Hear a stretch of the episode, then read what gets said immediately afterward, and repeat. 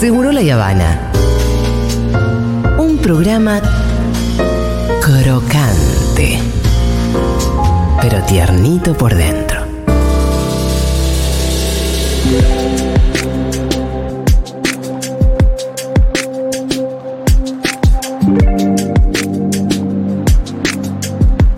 El verano nos da un poquito de tiempo, si es que nos vamos a algún lugar, si nos baja un poco el laburo y demás. Y ese tiempo muchas veces se aprovecha para sumergirnos en la lectura. Y en un momento pensé y que por ahí puedo hacer unas recomendaciones, pero la verdad es que es mucho mejor contactarnos con alguien que pueda dar realmente grandes recomendaciones, que se dedique a eso, que entienda muchísimo sobre la cuestión. Y por eso nos comunicamos con Eugenia Sicabo, conductora además de marcar como leído en esta emisora. ¿Qué tal, Eugenia? ¿Cómo estás? Acá Fito y el Pitu. ¿Cómo va, Fito, Pitu? Hola. Un Qué placer- alegría estar en Segurola y Habana, el programa con el mejor título, nombre de programa de la radiofonía argentina toda. Sí, Ay, sí, qué lindo. sí. bueno, muchas gracias. Es muy bueno el nombre de tu programa también, hay que decirlo. Muchas gracias. Sí, pues tiene una cosa muy actual y que, y que invita a, a la lectura, ¿no? Buenísimo, buenísimo. Y me Yo encanta el cada vez programa que voy a un mail y marco algo como no leído, digo, ah, esto tiene que funcionar. Está muy bien. No, y además está buenísimo el programa. Eh, así que, eh, bueno, felicitaciones por eso, es, es hermoso el programa. Muchas gracias, Fito. Volvemos en marzo. Genial. Eh, hermoso, ya lo saben, por esta emisora, días martes a las 8. A las 20, sí. A las 20, perfecto, Hermoso. sí. Eh, bueno, Eugenia, no sé con qué idea de recomendación andarás, si con algún, algo más del tipo clásico, alguna novedad, eh, algo variadito, qué estás leyendo vos, contanos lo que quieras.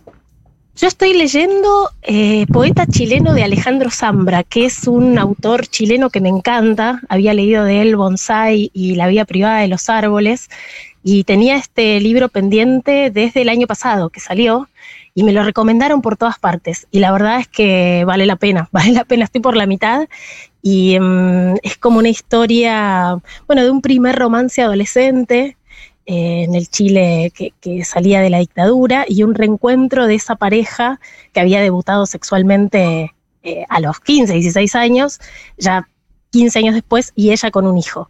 Y es muy interesante lo que cuenta de cómo se construye un padrastro, que es algo que yo no había leído demasiado. Y, De hecho, la palabra madrastra o padrastro, bueno, la madrastra está más asociada con Sí, los en la, cuentos en la ficción, en la ficción de se la mala. eso, total. Es la mala.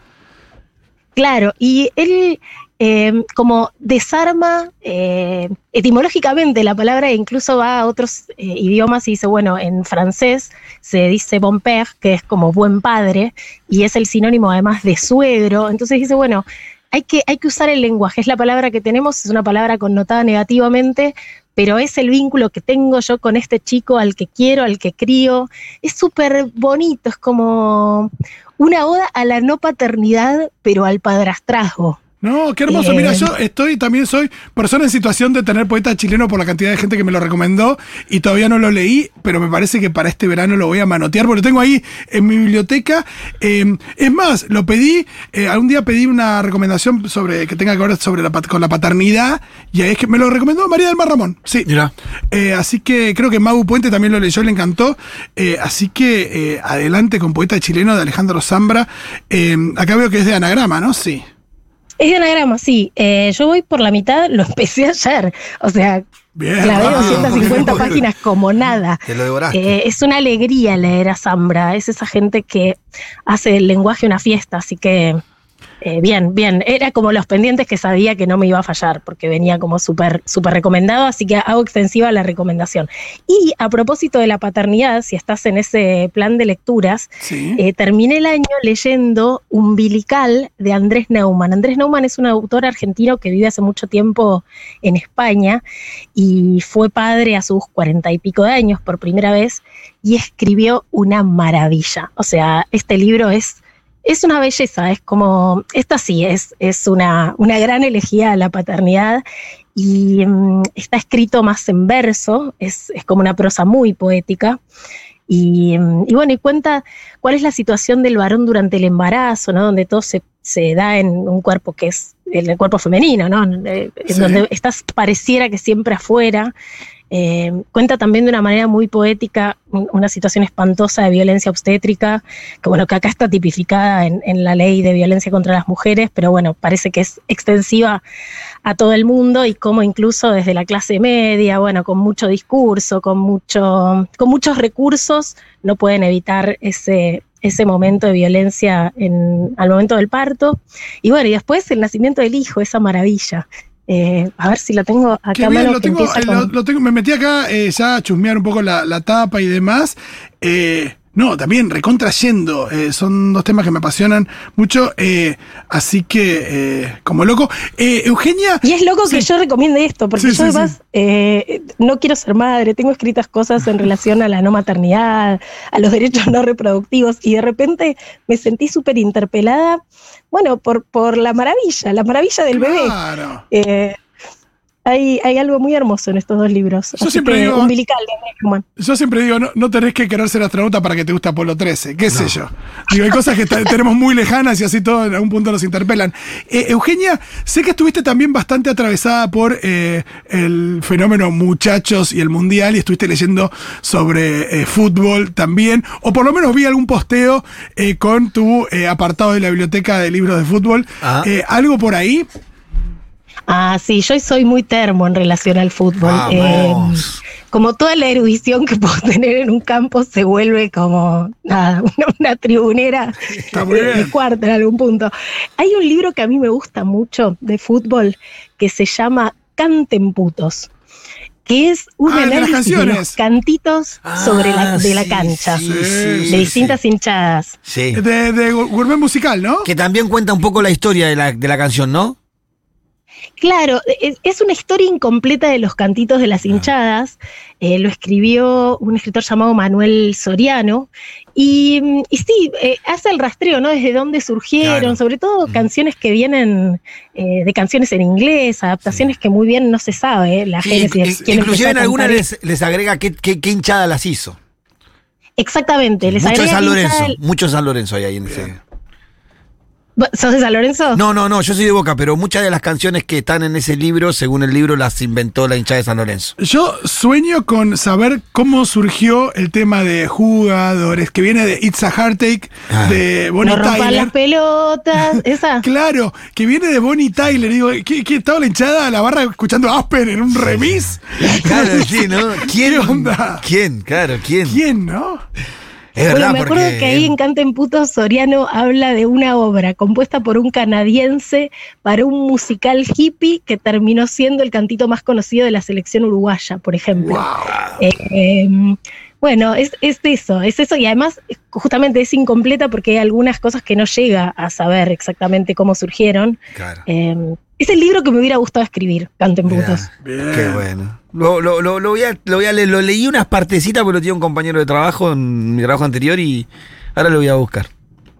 Sí, es buenísimo, es buenísimo. Y después hay uno que es más viejo y yo no sé si es tan fácil de encontrar, que se llama Haikus Bilardo. Sí, lo tengo. Buenísimo. Porque aparte eh, lo que hace es un haik, los haikus que es eh, 532, que es la formación de Bilardo, y, y, como que redefine los haikus a partir de, no sé si son, ya no me, me quiero mezclar, pero cinco sí, palabras, tres La y estructura del, del, haiku es eh, 575 y él eh, en vez de, de, escribirlos así, hace 3, 5, 2 como Bilardo pira, paraba a sus equipos de fútbol. No, hermoso. Eh, y bueno, y ahí ese es de eh, Fernando Figueras y José María Marcos, que tiene algunas ilustraciones también. Y, y, bueno, y habla de los mundiales de fútbol en el 86, Italia 90, eh, bueno, de Argentina salió campeón y subcampeón, bueno, a, ambos bajo la conducción de Carlos Salvador Vilardo. Y, y bueno, y es muy gracioso porque hace entrar en esa métrica extraña, eh, bueno, poemas a esa selección. Sí, hay, había una, por ejemplo, que era Te quiero cada vez más, Diego, los hooligans crearon el fútbol, nosotros audaces el fuego. Nada, increíble. Ay, qué hermoso que te lo sepas de memoria. Lo estoy leyendo, me encantaría saberlo de memoria, ah. pero no. Pero podría ser pero fui porque... a buscar, me acordaba de algo de nosotros el fuego y lo googleé nah, así. Pero podría ser porque Fito se acuerda de todo.